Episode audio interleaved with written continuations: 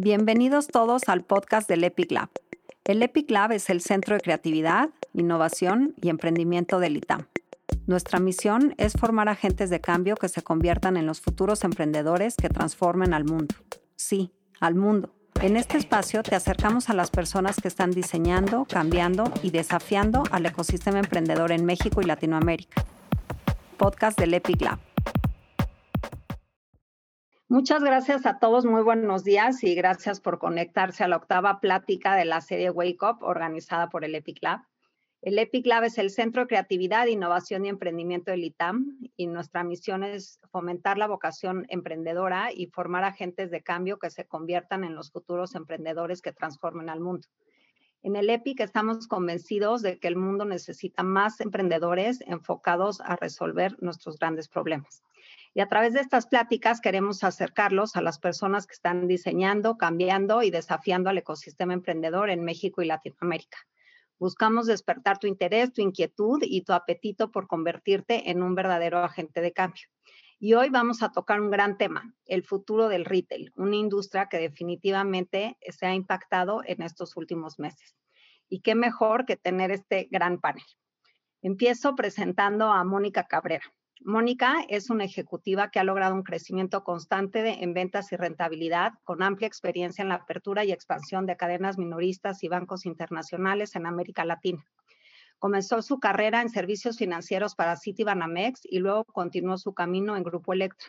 Dirigió el negocio de transferencias electrónicas de dinero, incluyendo Dinero Express, Western Union, MoneyGram, entre otros. Posteriormente dirigió la expansión de Banco Azteca, siendo responsable de la apertura de los bancos en Perú, Brasil y El Salvador, haciendo historia, abriendo el banco con mayor número de sucursales desde el día uno en Perú. Eh, debido a su, a su, experiencia en expansión internacional, Bed Bath Beyond le invitó a ser CEO en México, donde abrió la primera tienda en el país y continuó su crecimiento exitoso en varios estados de la República por casi 10 años. Actualmente es la directora general de franquicias de Grupo Salinas, que incluye conceptos como Electra, Banco Azteca, Presta Prenda, Tiendas Neto, entre otros. Mónica cuenta con un MBA de la Escuela de Negocios de Harvard y es egresada de Administración y Finanzas por la Universidad Panamericana. Muchísimas gracias, Mónica, por estar aquí. No, gracias, Dani. Buenos días a todos. Un placer.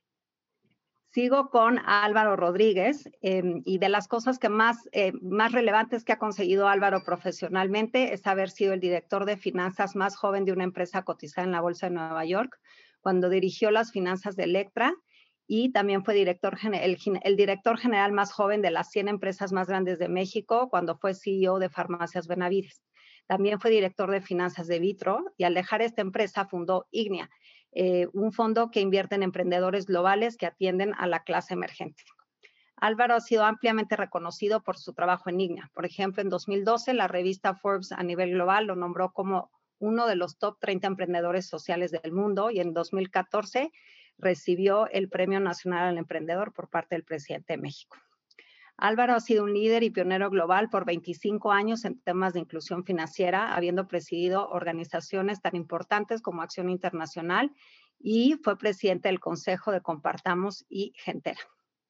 Es egresado de Economía del ITAM, tiene un MBA de la Universidad de Harvard, la cual le dio el Alumni Achievement Award hace un par de años, siendo el primer mexicano con MBA de Harvard que recibe este reconocimiento. También en 2014 el ITAM le dio el premio al mérito profesional y recientemente la Escuela de Negocios de Harvard lo invitó a ser ejecutivo en residencia. Muy importante mencionar es que tenemos la enorme fortuna de contar con Álvaro como miembro del Consejo Consultivo desde la fundación del EPIC Lab y Álvaro ha sido crucial en la formación, consolidación y crecimiento del EPIC y por supuesto en el diseño de esta serie de pláticas Wake Up. Muchísimas gracias a los dos por estar aquí. Muchas gracias. Álvaro, te cedo la palabra, el micrófono. Yo apago mi cámara y en un ratito los veo con las preguntas del público. Le pedimos a toda, a toda la audiencia que por favor manden todas sus preguntas por chat. Yo las estaré monitoreando y al final se las hacemos a los panelistas. Muchísimas gracias. Buenísimo, gracias Dani, gracias por la invitación como siempre y a todo tu equipo este, por su gran esfuerzo y empeño para que estas pláticas sean un éxito y gracias a toda tu audiencia por acompañarnos hoy, en la mañana. Y, también, evidentemente, eh, muchas gracias a Mónica por aceptar hacer esta, eh, esta sesión. Y, y bueno, es un orgullo hacerlo con ella porque pues nos conocemos de ya algunos ayeres. Tuvimos oportunidad de trabajar muy cerca juntos en, cuando, cuando yo trabajaba en, en, Electra y ella también estaba ahí. Entonces, mil gracias, Mónica, por, por estar aquí. Un placer estar contigo.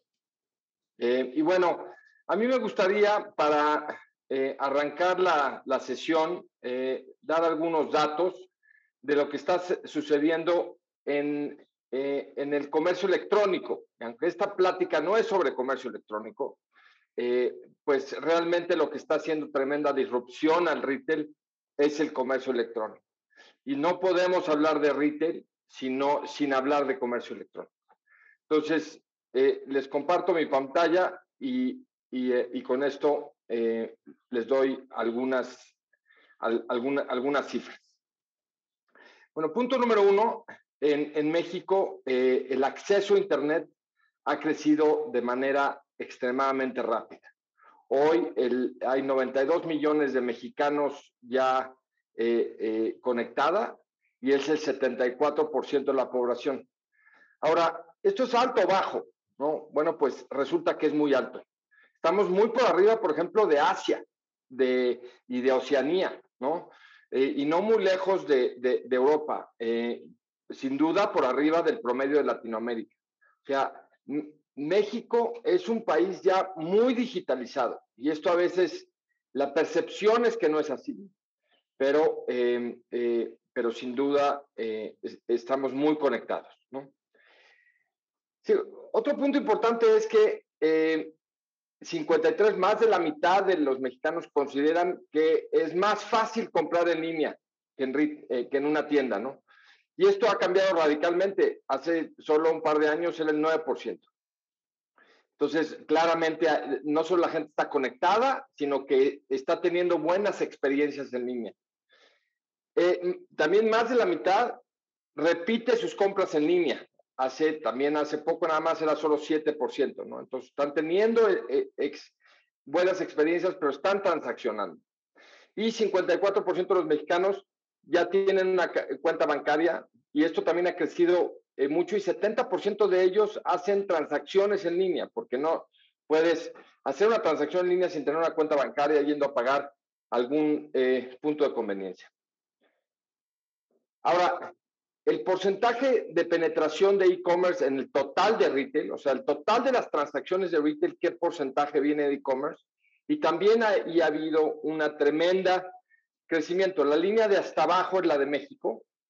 Y bueno, pues antes de la pandemia era 5.4%, ahora con la pandemia casi se duplicó, ¿no?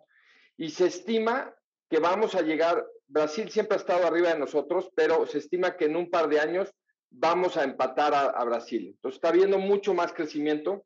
Y bueno, evidentemente también en Estados Unidos eh, está habiendo, eh, eh, hubo un crecimiento tremendo en el último año y se estima que llega siendo ser 30%. Ahora, en un país tan digitalizado como Estados Unidos ya es 22%, eso quiere decir que el 78% hacen transacciones en tiendas, pero a pesar de esto, pues imagínense, solo con ese 22% ya, ya está siendo tremendamente disruptivo.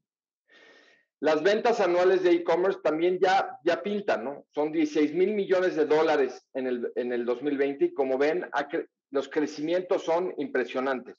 Es un poquito anticlimático ahorita en México hablar de, de caso de éxito, de, de grandes crecimientos alguna industria, bueno, pues el año pasado creció casi, casi 60%, y algunos dirán, oye, pues eso fue con la pandemia, pero antes la pandemia eran 35%. Son unos crecimientos impresionantes. Y, y, bueno, estos crecimientos son muy por arriba del de, de muchos países, ¿no? Entonces, México es uno de los países con mayor crecimiento de comercio electrónico en el mundo. Y bueno, los líderes son claramente Amazon y Mercado Libre. Y pues ya un, ya un Mercado Libre vende 3.500 millones, 3.5 billones de dólares o 3.500 millones de dólares en México. Amazon 3.000 millones de dólares. O sea, para esas dos empresas que, como ustedes sabrán, Mercado Libre es la empresa más valiosa del mundo, de Latinoamérica, eh, pues eh, México es un caso de éxito, pero para Walmart o Liverpool ya son más de mil millones de dólares, o sea, ya pinta mucho para ellos. Aquí podemos ver como porcentaje de sus ventas. Bueno, pues para un, para un Liverpool, el año pasado fue 30% de sus ventas, para Walmart, perdón, para la Comer 12 y para Walmart 5, ¿no? O sea, ya realmente para ellos pinta, ¿no? Y con esto eh, eh, abro la, la, la, la, plática con, con Mónica para, para ver, bueno, pues es, todo esto qué significa para el retail y cómo se está transformando el, el, el, retail, ¿no? Y bueno, eh, y la primera pregunta, Mónica, es, bueno, con esta proliferación del comercio electrónico, ¿va a subsistir el retail? ¿Vamos a, va a seguir habiendo tiendas físicas? Con toda la gente diciendo que es mucho más conveniente eh, comprar en, en, tienda en tienda online. ¿Qué, qué, qué, qué nos puedes decir de eso, Mónica? Digo, eh, digo, la transformación ha, venido existiendo los últimos años a, nivel global. Ah, se, ha habido, se ha visto acelerada por el efecto pandémico, pero creo que la respuesta es obvia y todos la tenemos. Es sí, sí va a subsistir. Eh, sí y solo sí van a sobrevivir y van a tener el desempeño adecuado para seguir evolucionando todos los que se atrevan a transformarse retail como lo conocemos desde que éramos niños, cuando vamos a un centro comercial, cuando vamos a un Liverpool, cuando vamos a un Walmart, cuando íbamos a un Electra hace algunos años, ese modelo ya no existe. Tiene que transformarse y como tú dijiste hace un momento, tiene que ser un modelo disruptivo. Eh, aunque ha venido un crecimiento exponencial del comercio electrónico, en general lo vemos, puede llegar a ser un cuarto o un tercio del pie de todo el negocio de ventas, ah, de comercio. Entonces, es, ese otro dos tercios o ese otro 75% se irá haciendo físico en un mundo omnicanal, que puede sonar trillado o sexy la palabra, pero es más fácil entenderlo como un mundo O2O, offline to online, online to offline. El cliente o el consumidor ya viaja entre los dos mundos de manera transparente y hay que hacerle esa jornada totalmente sin dolor, transparente y hasta memorable. El retail que no viva esa dualidad electrónica y física de manera divertida y memorable es el que va a dejar de existir. Oye, a ver, y mencionaste la, le llamaste la jornada del cliente o como comúnmente le llaman el customer journey, ¿no? Eh, y, mencionaste el O a O, o sea, de online a offline, offline, online. Platícanos un poco cómo ha cambiado eso, eh, cómo ha evolucionado eso sobre todo en, los últimos años? Mira, yo creo que dependiendo de la generación en la que hayas nacido o tu eh, inclinación de carácter, por ejemplo, hay gente que le gusta browsear en internet modelos de ropa y luego va a la tienda a probarse, a ver si le queda bien lo, lo que eligió o a conocer la marca, la talla y regresa al mundo digital a cerrar la compra, ¿no?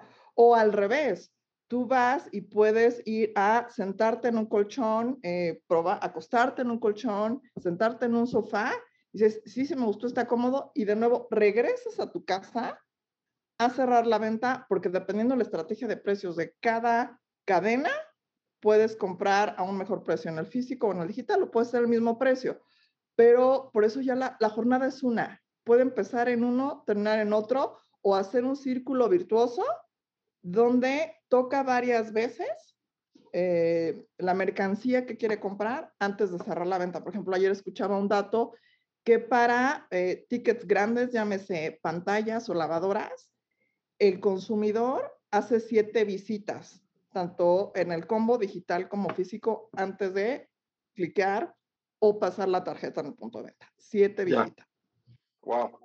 Bueno, y eso eh, le impacta al rol de la tienda, le impacta al diseño de la tienda, porque ahora tiene un rol diferente, ¿no? Eh, platícanos un poco cómo, ya nos dijiste un poco cómo cambia ese rol, porque muchas veces simplemente un lugar donde van y se prueban, o, pero, y a veces simplemente a recoger el producto porque lo compraron en, en, en línea. ¿Cómo, ¿Cómo cambia el diseño de la tienda para que ahora también se convierta en un centro de logística, no solo un lugar donde la gente compra? Este, entonces, ¿cómo cambia esto la tienda? Sí, yo creo que la evolución histórica, digo, quien ha, tenido la curiosidad de leer eh, eh, esa evolución del retail o de la tienda, antes era un lugar transaccional. Tú vas, compras el súper, sales o ibas a comprar tu, tu ropa de, de, uso común. Ahora se tienen que transformar, como tú lo dijiste, en dos cosas claves. Centros de experiencia, centros de logística. Porque ahora no nada más es el espacio físico, sino la interacción humana la que tiene que también cambiar y evolucionar. En el centro de experiencia tienes que tener un lugar bonito, ya lo que conocíamos como bodegones ya no es tan, eh, de nuevo, memorable, es una palabra que, que voy a usar mucho porque tienes que volverte top of mind en el consumidor para que, ah, bueno, sí, ya experimenté digital, pero quiero el apapacho, quiero el experto en, la tela, más allá de lo que pueda yo averiguar en Internet para convivir en esos dos mundos. Entonces, el lugar físico tiene que ser más cómodo, más ágil, el tiempo se ha vuelto un lujo. Ahora con la pandemia nos cuidamos en pasar menos tiempo allá afuera. Entonces la visita también tiene que ser ágil. Eh, en los lugares, si ustedes los han visto, las tiendas se han reducido. Eh, el surtido extendido ahora es digital, no solamente físico. Entonces, e, esa parte divertida, sexy, en la parte eh, experimental, vamos a llamarla así. Ahora, en la parte logística, como tú bien dices, también hay, eh, en tu rutina diaria puedes acomodar o el sentido de urgencia puede provocar de, no puedo esperar a que me lo envíen porque si espero son cuatro o cinco días para algunos eh, artículos o por la logística de alguna compañía, lo quiero mañana y está disponible en la sucursal de insurgentes, lo quiero mañana y está en la sucursal de Miramontes y me queda de camino y lo recojo. ¿Qué significa? Que mucho de lo que conocíamos como piso de venta se vuelve eh, un área de staging para, llámale pick-up, click and collect, comercio electrónico o inclusive el diseño de los estacionamientos. Lo hemos visto ahora con los supermercados, que hay áreas dedicadas donde como drive-thru cuando íbamos a McDonald's, recojo mi bolsita y salgo rápidamente. Oye, tocaste, ah, vamos a regresar en un momento al tema que dijiste de eh, ese artículo está disponible en tal tienda o en tal tienda, que es un tema súper importante. Pero antes de entrar en eso, eh, eh, a fin de cuentas también este es un negocio de gente. Y, y bueno, pues hay personal en la tienda. Y, y, esto, esto que me estás describiendo de cómo está cambiando la tienda, el rol de la tienda, pues también cambia el rol del personal al del piso de venta, ¿no?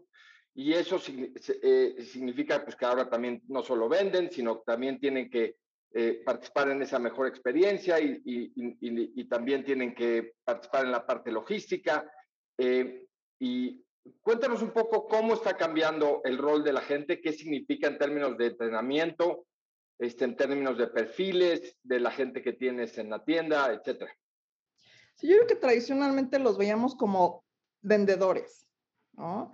hoy día juegan un rol más de asesoría, o sea, entre más educados estén en el surtido, en la oferta, más pueden ayudar al cliente, pero además, eh, para mí se me hace un tiempo súper interesantísimo estar en el negocio porque a todas estas nuevas generaciones se les abre un campo de desarrollo profesional. ¿Por qué? Porque tengo técnica de ventas, eh, crear estas experiencias memorables, pero además ahora tienen que manejar varias tecnologías y eh, desde tiempos y movimientos, como tú bien lo dices, en, la entrega y en el recibo de mercancía, en hacer el empaquetado para que venga el señor Álvaro y tenga su mercancía en tiempo y forma y además, de nuevo, sea emocionante recogerlo. Eh, entonces se pueden desarrollar en todas estas vías de largo plazo y eso es lo que estamos también tratando de hacer nosotros, que se vuelva interesante, atractivo y una herramienta de atracción a este tipo de talento con ambiciones, con hambre de aprender. Y de nuevo, no solamente sean aquellas personas que transacciones, ¿no? Eh, hay mucha riqueza de educación, hay mucha riqueza de tecnología, porque de nuevo, el punto de venta tiene que ser tan o más tecnológico que el mismo cliente para poder estar a su altura. Ahora, em, históricamente las empresas veían, y, eh, el Grupo Electra no es, no es eh, excepción, veían dos unidades de negocio diferentes. O sea, eran las tiendas y eran eh, el, el, sitio de comercio electrónico. Y eran, tenían cada uno sus resultados y se veían de manera muy diferente. Eso evidentemente tiene implicaciones muy importantes en lo que mencionabas eh, hace rato del Customer Journey y Omnicanal y cómo la gente está yendo de un lugar a otro, pues en dónde se cierra la venta, ¿no? Entonces, y evidentemente, pues también tiene implicación en, el, en la compensación de la, de la gente en el piso de venta, porque tradicionalmente, pues parte importante es compensación en la comisión, ¿no? Entonces, pues yo quiero que cierres la venta aquí. Entonces, eh, ¿cómo, ¿Cómo ha cambiado eso? Eh, ahora, ¿cuál es la visión para que esas barreras no existen y no haya esas fricciones eh, eh, pues, realmente artificiales? digo, sonaría difícil, pero al final es un tema humano y de sentido común. En lugar de que tú veas estos negocios, como tú decías, por separado, la venta digital y la venta física, al final ambas ventas son de una sola compañía. Cierran en un solo paraguas o en un solo ecosistema que si a ese ecosistema le va bien, a todos los que somos miembros nos va a ir bien. Entonces es una visión ya más eh, holística o de trabajo en equipo donde tenemos que llegar a una meta. Vamos por el negocio y la lealtad del señor Álvaro Rodríguez y si no trabajamos juntos para lograr esa retención, esa lealtad, todos perdemos. Entonces se vuelve un solo resultado, una sola meta y todos premiados eh, de manera justa por lograr esa meta. Ahora, un tema que es importante y vamos a, eh, que es el tema de la, de, la información, de qué, de qué tanto se conoce el cliente. Y bueno, eh, cuando tú entras a una tienda en línea, pues saben todo sobre ti. Tú saben cuánto tiempo pasaste ahí, qué productos browseaste, saben eh, si eres tu, tu, demografía, saben dónde vives, por, el IP address, tienen muchísima información sobre ti. Si yo entro, pues pongo el ejemplo de una tienda Electra, pues e, Electra sabe que entró una persona, salió, probablemente sabe cuánto tiempo estuve allá adentro, probablemente, pero no sabe qué productos vi, no sabe quién soy, no sabe dónde vivo, no sabe, a lo mejor sí sabe que soy hombre o mujer, depende, luego uno se sorprende, pero este, pero bueno, se sabe muy poco de, de, cada quien, ¿no? Em, y bueno, eso es una gran ventaja, ¿no? Eh, creo que es una gran ventaja. Entonces, la primera, la primera pregunta es si, si, en realidad eso sí es una gran ventaja. Y dos, eh, si es una gran ventaja, ¿cómo se va a defender el retail ante eso? No, ¿cómo vas a poder tener más información sobre, sobre tu cliente? Y, y bueno, eh, y también qué implicaciones puede tener eso en temas de privacidad, ¿no? Claro, eh, bueno, a tu primera pregunta, efectivamente eh, todo lo digital tiene esa riqueza de información y de nuevo es parte del reto de todos los que vayan a sobrevivir y triunfar, donde tengan ambas patas, ¿no? Tengan la parte digital y la parte física y la parte digital se vuelve un input para el canal físico. Entonces, yo sé toda esta información, toda esta riqueza de datos que por el simple hecho de tenerlos no sirven para nada, es un costo el tenerlos guardados, es cómo los exploto y cómo alimento a este otro canal. Entonces, de nuevo, yo sé que Mónica Cabrera estuvo tanto tiempo en esta sección de eh, muebles tradicionales. Y si yo ya tengo esta inteligencia y la puedo compartir con mi red física, obviamente hay una inversión detrás, no es magia, donde ya sé que viene Mónica Cabrera que me compró en digital y la puedo reconocer de muchas maneras. Eh, eh, hablando de Grupo Electa, tú, lo sabes bien y quienes, eh, ojalá, cliente de nosotros, sabemos que tenemos identificación dactilar, facial, donde ya sé que llegó Mónica Cabrera y compró una sala tradicional. Luego hay más tecnologías que ya están allá afuera y muchos eh, retailers de conveniencia y de, respeto para nosotros como competidores están invirtiendo en lo que se llaman beacons, donde estás rastreando el, el movimiento físico. Puedo medir cuánto tiempo pasé en ciertas zonas de la tienda construyendo lo que se llaman mapas de calor y eso también me ayuda a atender mejor a mi cliente y ya de una manera mucho más general y futurista eh, puedo seguir rediseñando mi experiencia dependiendo dónde pasen más tiempo haciendo qué. Y de nuevo, ya metiéndonos en un tema muy de inteligencia artificial y aprendizaje de, aprendizaje de máquinas o AI y ML, puedo alertar a mi equipo de asesores que está llegando Álvaro Rodríguez, por favor atiéndalo de tal manera y cuál es su siguiente mejor oferta. Eh, es un combo de inteligencia artificial con inteligencia humana, porque al final quien programa la inteligencia artificial somos los humanos. Em, el tema de inteligencia artificial evidentemente juega un papel muy importante y ahorita en un momento me gustaría que entremos un poco más a detalle porque está jugando un rol eh, relevante, ¿no? Pero antes de entrar a eso, hablaste hace un momento de, de, bueno, pues que yo quiero el producto ya y no me, no me quiero esperar los cuatro días, entonces puedo saber que tal producto está en tal tienda. Eso también implica tener inventario a tiempo real. Y, bueno, pues eso también es todo un reto. ¿no? Yo en, mis épocas de retail pues se, se, hacía inventario físico, ¿no? una vez al mes tenían que contar cuántos teles había, etcétera, ¿no? ¿Eso cómo se está logrando? ¿Qué tipo de tecnología se está haciendo para poder saber con certeza cuál es tu, tu inventario en este instante en cada una de las tiendas y evidentemente también en la bodega? Ahí de nuevo, es el diseño de un sistema eficiente con la tecnología, entonces todo tiene un precio. El poder llegar a ese nivel de inventario tiempo real, en qué tienda o en qué bodega de e-commerce, eh, digo, no, no, es un juego de niños, hay allá afuera también muchas tecnologías que están habilitándonos a, a nosotros operadores a tenerlo de la manera más rápida y eh, de nuevo son decisiones, elegir es renunciar, si lo quiero tener en la tienda disponible o si lo quiero tener en mi bodega de e-commerce o lo quiero tener en ambos, para poder eh, reaccionar a veces en un sentido de urgencia o inclusive de antojo, porque no solamente son las necesidades, sino también las preferencias y los antojos de los clientes los que hay que satisfacer, implica una mayor inversión en red de logística y en inventario a la mano. Entonces, eh, es qué tan lejos quiere ir cada retail para poder tener esa ventaja competitiva. Si, lo quiero, si le quiero apostar a un eh, delivery on time con toda mi flota, o si sé que mi cliente prefiere ir directo a mi tienda y ahí lo va a recoger, o inclusive surtir desde la tienda. O sea, hay muchos modelos híbridos. Eh, no hay respuesta correcta, es dependiendo, yo creo, de la naturaleza de la mercancía y la promesa de valor que quiera tener cada marca. Ya. Oye, y y luego está el tema de precios, ¿no? En, en, línea es muy fácil estar, pues tener robots que estén haciendo scraping de, de, de todos eh, los demás sitios para ver cuáles son los precios de estos.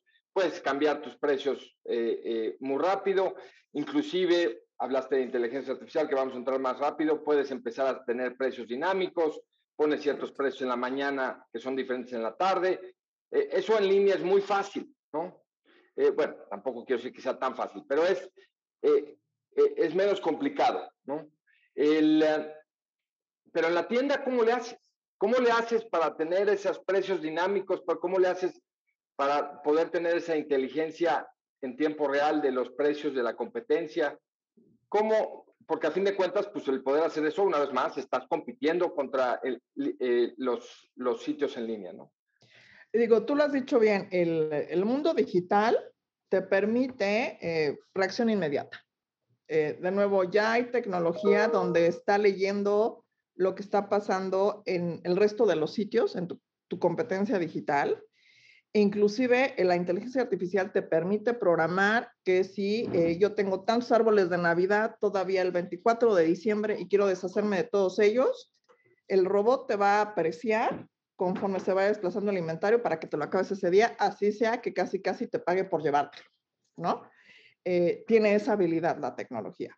En el mundo físico, yo creo que las estrategias pueden ser diferentes, porque no vas a estar tocando puertas corriendo a Liverpool, corriendo a Walmart, corriendo ahora a IKEA, que llegó a México comercial, eh, sino que vas a ver el cliente que quizá la oferta de precios del espacio físico va a ser eh, o más atractiva o más de llévatelo ahora, porque si no te lo llevas ahorita, ya mañana no lo vas a encontrar. Entonces, el juego de precios con la, eh, de nuevo, la experiencia o la expectativa del cliente sí tiene que ser diferente. O sea, no podemos esperar que ese pricing dinámico diario por minuto suceda en el mundo físico. Tiene que haber algo adicional que atraiga al cliente para que eso suceda. Y, bueno, súper interesante. Y, bueno, prometí que íbamos a hacerle doble clic al, tema de, inteligencia artificial y le hemos dado algunos pincelazos al tema. Eh, afortunadamente ya hubo una, una, sesión de esta sobre inteligencia artificial, entonces todos los asistentes ya son totales expertos del tema, pero a lo mejor hay alguno que, que, este, que no tuvo la oportunidad de estar, Entonces, platícanos un poco, o sea, una explicación para un niño de, de tres años. ¿Cuál es el rol de inteligencia artificial en, eh, en, en, en retail? Porque lo, cómo funciona, cómo se opera, cómo se... Eh, porque, porque muchas veces utilizamos, como es esta plática, el término que suena muy remontante, pero luego, ¿eso qué significa? ¿Cómo, cómo opera esto? ¿Por qué es inteligencia artificial? Cuéntanos un poco de eso. Mira, ahora sí que en, en, términos lo más sencillo posible y desde eh, mi silla o mi entendimiento simplemente como mujer de negocios, sino como mujer técnica eh, de tecnología, es el uso de información construyendo algoritmos que nos permitan eh, automatizar muchas decisiones que aceleran la ejecución más allá de la capacidad humana. En lugar de tener 50 analistas corriendo los números, ya hay una historia estadística con la que alimentar el sistema para ciertas condiciones que van a tomar decisiones. O sea, se retroalimenta eh, esa inteligencia a una velocidad, obviamente procesal y, tecnológica, más allá de la velocidad humana, pero nosotros somos los que alimentamos esa inteligencia. O sea, el robot no sabe lo que tiene que hacer, nosotros tenemos que decirle, simplemente a veces lo puede hacer muchísimo más rápido, procesando una cantidad millonaria de datos. Eso es la inteligencia artificial. Ahora, el machine learning es el siguiente paso donde, de nuevo, él ya se está retroalimentando y dependiendo de tu programación, habilitas la ejecución de esas decisiones. Y, bueno, y esto, ok, ¿y esto cómo le sirve a un retailer? ¿Qué, qué aplicaciones está teniendo eh, y cómo te está ayudando para, para todo lo que hemos eh, eh, hablado, para una mejor experiencia, para mejores precios, para tener mejor inventario, para la parte logística, etcétera, etcétera. Todos los puntos que, hemos ido hablando, hay un elemento de inteligencia artificial. Entonces, cuéntanos, ese, esa tecnología que acabas de escribir, que básicamente es el que una máquina eh, puede hacer las cosas más rápido que, que, los humanos, seguramente con menos errores. Eh, yo muchas veces como describo inteligencia artificial es, si yo te digo ahorita haz una multiplicación de 5.432 por 3.321, pues te va a tardar un rato y en la, y en la calculadora pues, te lo dan en un segundo. Eso no significa que la calculadora sea más inteligente que tú, ¿no? Em, pero simplemente pues las máquinas son mucho mejores que nosotros para manejar grandes números. Correcto. Eh, entonces, pero platícanos un poco todo esto qué significa para retail. Mira, es bien interesante porque sin querer o queriendo lo hemos ido eh, tocando a lo largo de la conversación. Y nada más haciendo un recap en el orden de los temas que hemos tocado en el diseño de la experiencia del cliente o y diseño de la jornada. Eh, la inteligencia artificial es una de las herramientas que los retailers podemos usar para el traqueo de los mapas de calor, de dónde pasa el, cliente más tiempo, qué está viendo. En consecuencia, construir ese algoritmo para rediseñar los tamaños o el amplitud o profundidad de los surtidos de cada departamento, cada categoría. Ese es un ejemplo. Luego, el más obvio, lo acabas de decir, el oferteo, ¿no? Eh, cuál es el precio correcto en el que el mercado hoy está desplazando mayor cantidad de inventario o cuál es el precio con el que le tengo que romper la cara a la competencia.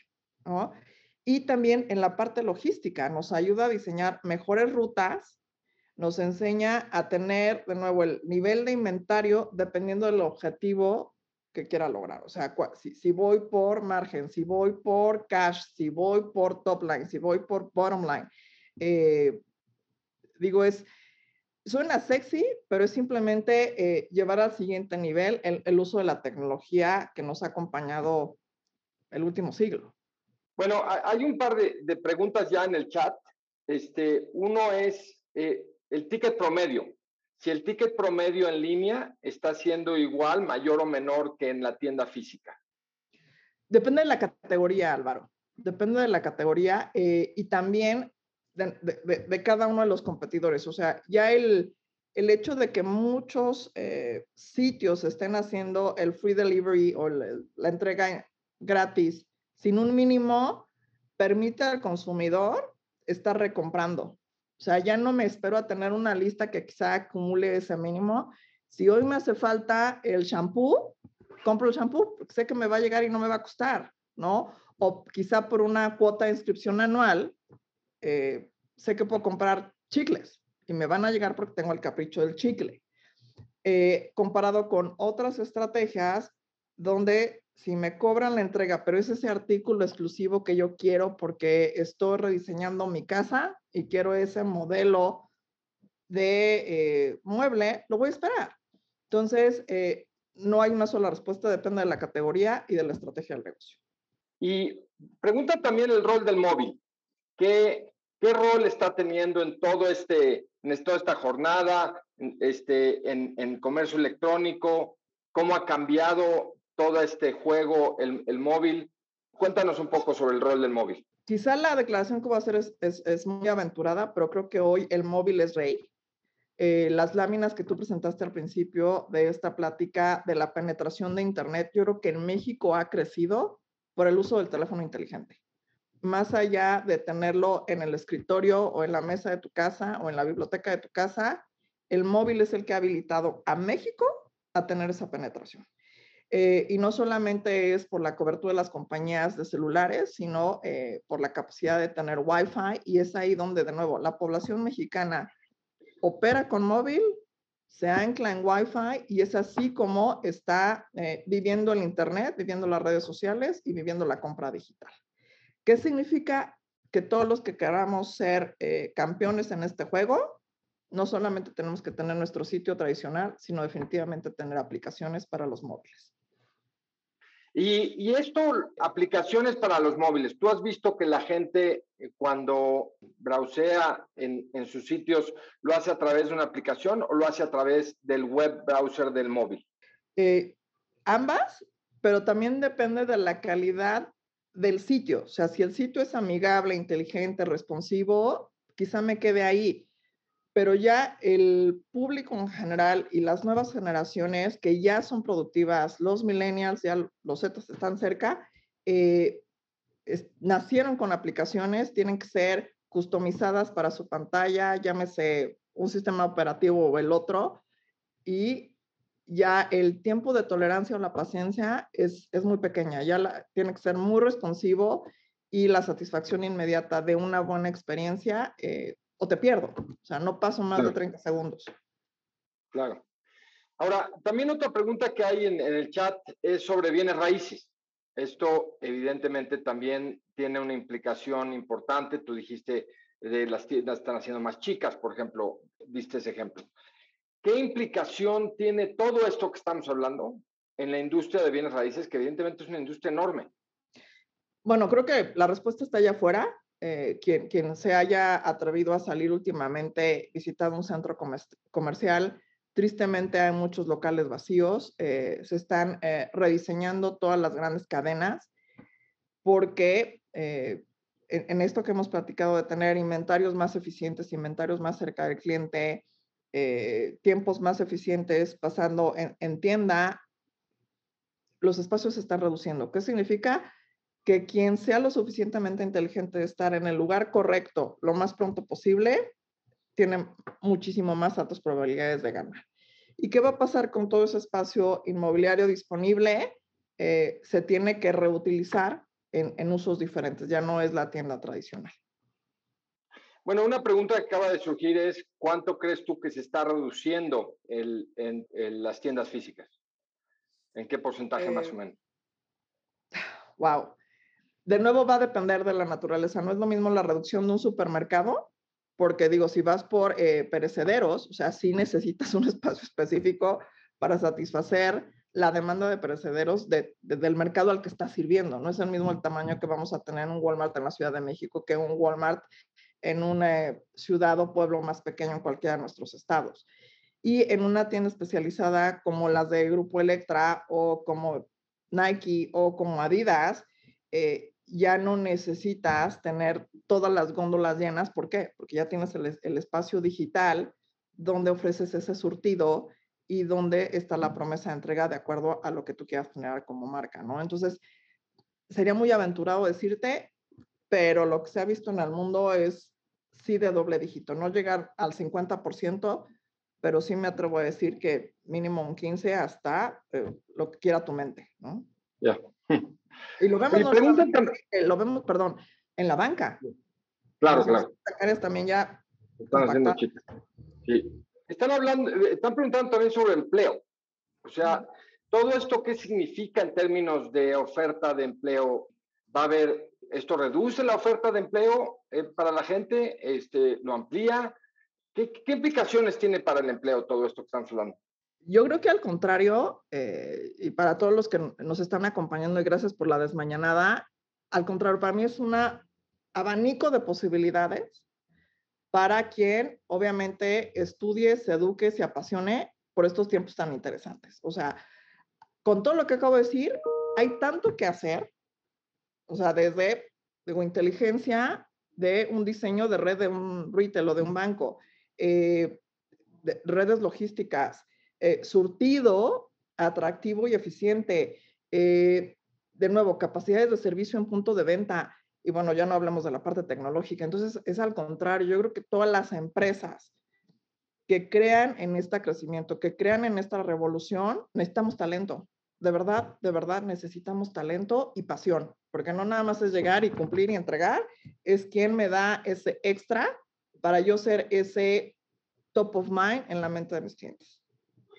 Hablando de inteligencia artificial y de que se necesita talento, el ITAM apenas hace aproximadamente tres años lanzó la carrera de de ciencia de datos, o sea que este, afortunadamente va a empezar a haber graduados pronto de, del ITAM de, de, ciencia de datos, que es uno de los de los talentos muy importantes. ¿no? Están preguntando también sobre el tema de cómo le haces, en este, volvemos a este tema del, del Customer Journey, para que la gente no vaya a tu tienda a ver tus, los productos, pero luego lo compra, a, se lo compra en línea a algún competidor, ¿no? Este, ¿cómo, ¿Cómo le haces para no perder el cliente y para mantenerte competitivo para que eso no suceda? Sí, bueno, ese es el, el, mayor de nuestros temores y eh, yo lo vería como una solución dual.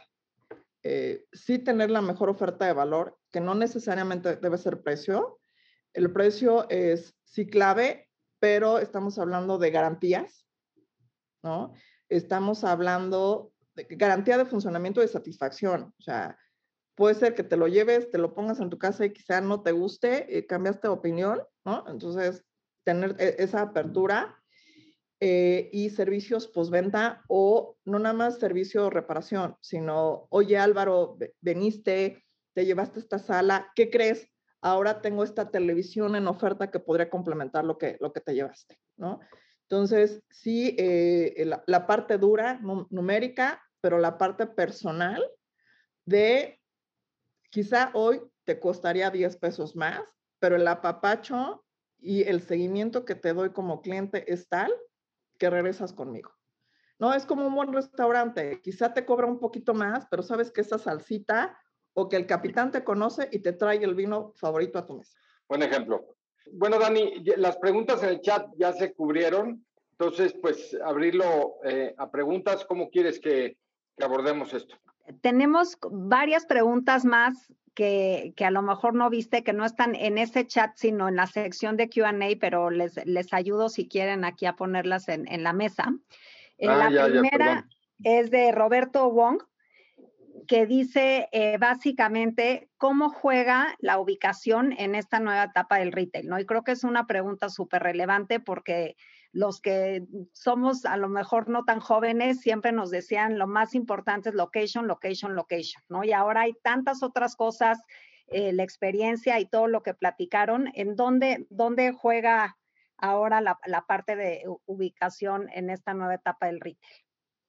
Eh, yo creo que sigue jugando la misma, Dani, location, location, location, como un factor más en la ecuación. Eh, digo, es, es, a lo que me dedico, es mi día a día y es clave ser conveniente y cómoda para el cliente. O sea, no puedo estar ofreciendo la mejor experiencia a 50 kilómetros porque el ama de casa, el ejecutivo, el papá, la mamá tienen otras cosas que hacer. O sea, no solamente compito por el dinero de mi cliente, compito por el tiempo de mi cliente.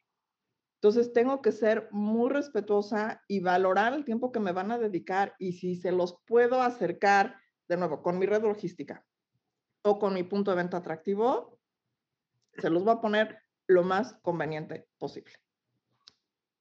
Bueno, sobre ese punto de location, location, location, hace poco me reuní con una, startup israelita que trabaja con, eh, eh, con, las empresas de telefonía móvil y tiene de, manera completamente anónima, tiene el traqueo de las personas con su móvil. Entonces, le vende esa información a los, a los eh, retailers, uno para que sepan dónde está moviéndose la, la, gente, de la misma forma que Mónica explicaba esas manchas de calor adentro de la tienda, pues hay manchas de calor en la ciudad. Entonces, pues es para tú decidir dónde pones la tienda, pues esas manchas de calor son súper interesantes. Y la otra información súper interesante es que ahora yo sé que esa persona que entró una vez de manera totalmente anónima vino de, de un kilómetro, de dos kilómetros, de dónde vino. Y evidentemente también sabes cuánto tiempo pasó en la tienda, ¿no? Entonces ahora yo como retailer, eh, porque hoy pues, un retailer entra la gente a, su tienda, pero no tiene ni idea de cuánto se desplazó, si desplazó un kilómetro o diez, o si vino del otro lado de la ciudad, ¿no? Y ahora ya con esa tecnología eh, eh, lo están haciendo, es una, una startup súper interesante de, de, Israel. Wow, pues eso, eso está muy impresionante y volvemos creo que al tema ahí de, privacidad, ¿no? Creo que es, eso ya es inevitable. Otro, otro, em, otra pregunta interesante, y sé que aquí en la audiencia hay algunos emprendedores que tienen eh, startups que venden por la vía del WhatsApp y a través como de redes y de vendedores que se mueven a través de WhatsApp. Eh, ¿Cuál es su opinión sobre este canal em, de WhatsApp? Eh, de nuevo, es, es, otro canal digital que, que, tienes que integrar. O sea, hoy el, el consumidor viaja por todos estos canales, son diferentes carreteras y eh, las redes sociales y, fíjate, no, no, no, quizá en alguna de las otras conversaciones de la serie salió el tema de los influencers o el tema de las referencias.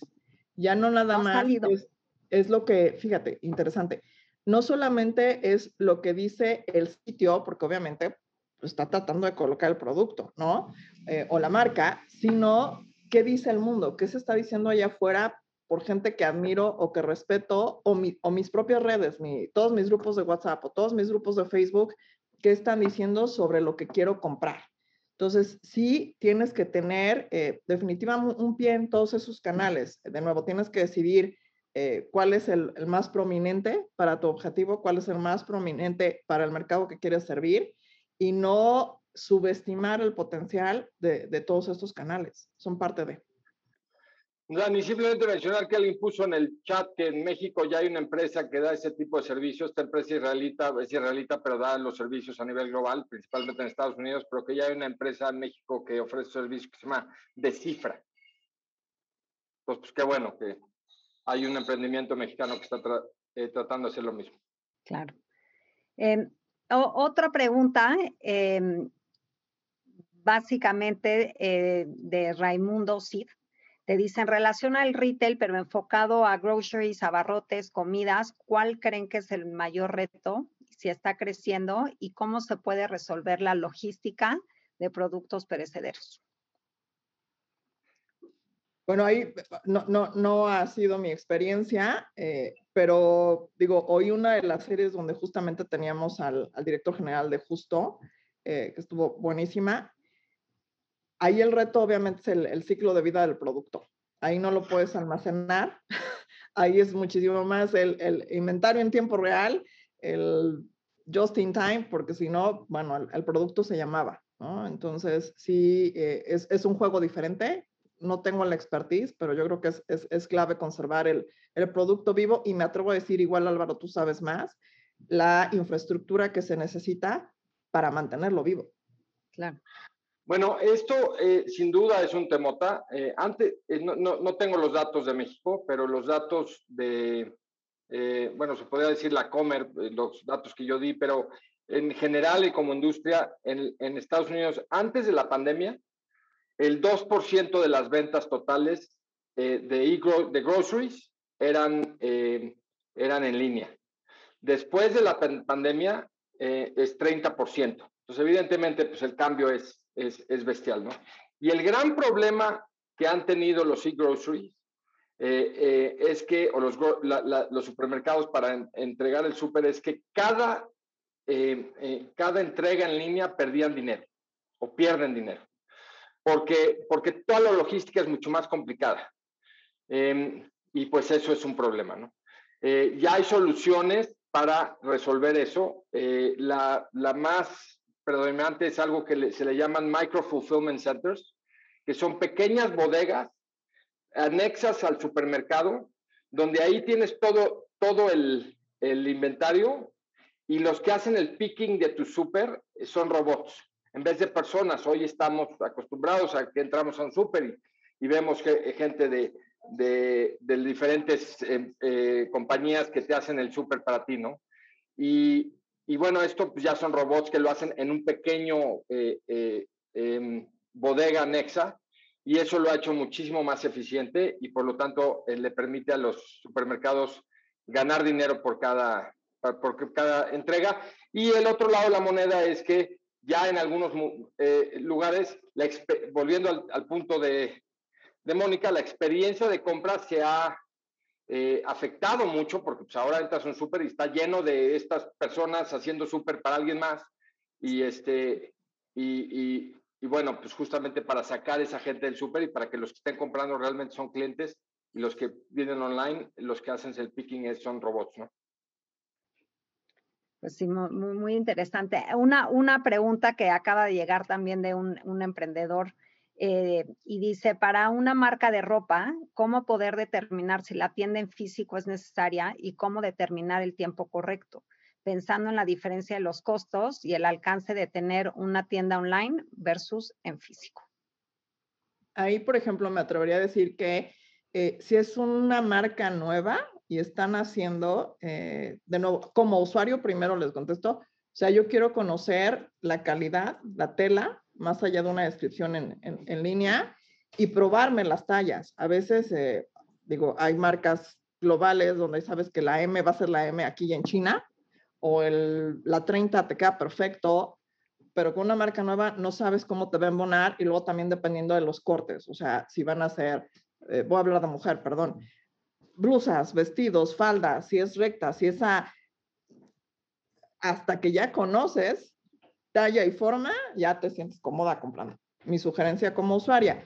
Y la pregunta del tiempo no la entendí, perdón. Bueno, nada eh, eh, para no desviarnos de eso, eh, hay varios modelos, eh, Dani. Uno muy famoso es el de Bonobos, que es una empresa que, que fue un, proyecto emprendedor, una marca nueva, evidentemente, y que luego la compró Walmart, en donde básicamente no es que tuvieran tiendas, tenían centros de justamente de experiencia para que fueras a hacer justamente lo que decía Mónica, ¿no? Que es realmente ellos quieren que, que, cierres tu transacción en línea, pero quieren que vayas ahí a experimentar la, la, ropa. Eh, también hay marcas eh, direct to consumer, D2C, como por ejemplo eh, que lo mismo, ¿no? es, una, es una marca que nació en línea, pero empezó a, abrir tiendas para que tuvieras esa experiencia, para que pudieras tener, interactuar con el producto y de esa forma poder cerrar la, eh, la, la, la, compra, ¿no? Entonces, mucho justamente lo que decía Mónica de centros de experiencia más que centros de transaccionalidad. Genial, pues ahí está Santiago, ya tienes muchos tips y referencias para, para ver. Y bueno, la última pregunta va para los dos en, en estos últimos cinco, bueno, ya cuatro minutos. Eh, digo, ya hablaron de, de, muchísimos retos y de muchísimas cosas y de la necesidad de las tiendas para transformarse. ¿cuáles son, cuáles dirían que son los tres principales retos a futuro, incluso para esos retailers que ya están en esta etapa de transformación, que ya están transformados de alguna manera, pero cuáles serían los principales tres retos para ellos? Eh, enfocarse en el cliente, o sea, ponerse siempre en los zapatos del cliente, tener el talento correcto y obviamente eh, inversión en tecnología. Sin esas tres eh, llaves no vas a cruzar la puerta. Yo lo que te diría, hablamos mucho sobre inteligencia artificial. Eh, suena muy, muy elevado. El que no logre implementar de manera correcta, y subrayo el correcta porque pues, puedes implementar inteligencia artificial, pero no de manera correcta, el que no lo haga de manera correcta va a morir. Punto. Y, soy así de drástico al, respecto, ¿no? Eh, el otro punto es el tema de información. Sí es un gran reto de cómo conozco mejor a mi cliente en la tienda física. Ya mencionamos varias veces, hay temas de, privacidad, eh, eh, hay muchas tecnologías, tal como lo dijo Mónica, pero sí hay un reto de cómo conozco mejor a mi cliente. Es increíble hoy por ejemplo, cuando entras a las tiendas de Amazon, es Amazon, por el amor de Dios, es una pésima experiencia de compra en la tienda. Eh, son malísimos para capturar tu información en la tienda física, ¿no? Este, em, eh, si entras a una de estas tiendas Amazon 4 eh, Star, o sea, muy mal hecho, ¿no? Si Amazon no lo está logrando hacer, imagínate todos los demás. Y el último punto es el, justamente operar bien este tema omnicanal. ¿no? O sea, ¿cómo le hago para que es, eso suena fácil, ¿no? Pero eh, ¿cómo le hago, no? O sea, una de las, hay una, una, una startup inglesa, que ahorita se me olvidó su nombre, creo, que se llama Target o algo así, que da una tecnología para que eh, tú desde tu, desde tu, tu celular puedas hablar con un eh, con una persona en el piso de, venta a través de, de, video y le dices, oye, vi esta, esta blusa en línea. Y sí, mira, fíjate, te la enseña ahí en el video y, y fíjate cómo se me ve y, está muy padre, ¿no? Este, ese es un perfecto ejemplo de omnicanal, ¿no? Este, entonces, eh, porque es una atención personalizada, pero en línea, este, la parte física. Entonces, pero implementar eso sí, es, sí no, está, no está fácil. Ese creo que son los tres grandes retos. Genial, pues eh, nos queda un minuto. Eh, se quedaron algunas, algunas preguntas que les vamos a mandar por si las quieren contestar en, en las redes sociales. Ahí nosotros les mandamos a los participantes el, Twitter de, los panelistas para que ahí busquen estas respuestas que tienen que ver con sustentabilidad y con, y con, eh, y con el retail en contexto de las empresas sociales. Pero de verdad les agradecemos muchísimo haber participado en esto, la verdad muy interesante, muy dinámico. Creo que ni una sola persona se salió eh, hasta el final. Eh, y eso, pues bueno, dice que nos tenían muy, muy enganchados con este tema y esperamos volverlos a tener muy pronto en, en, el espacio del ITAM y del EPICLAB. No, Dani, mil, mil, gracias. Eh, Mónica, la verdad es que fue increíble hacer esto contigo, un placer y mil, mil, mil gracias. No, al contrario, un millón de gracias a ustedes dos, un placer. Bonito día y gracias por acompañarnos a todos. Muchas gracias. Bye. Bye.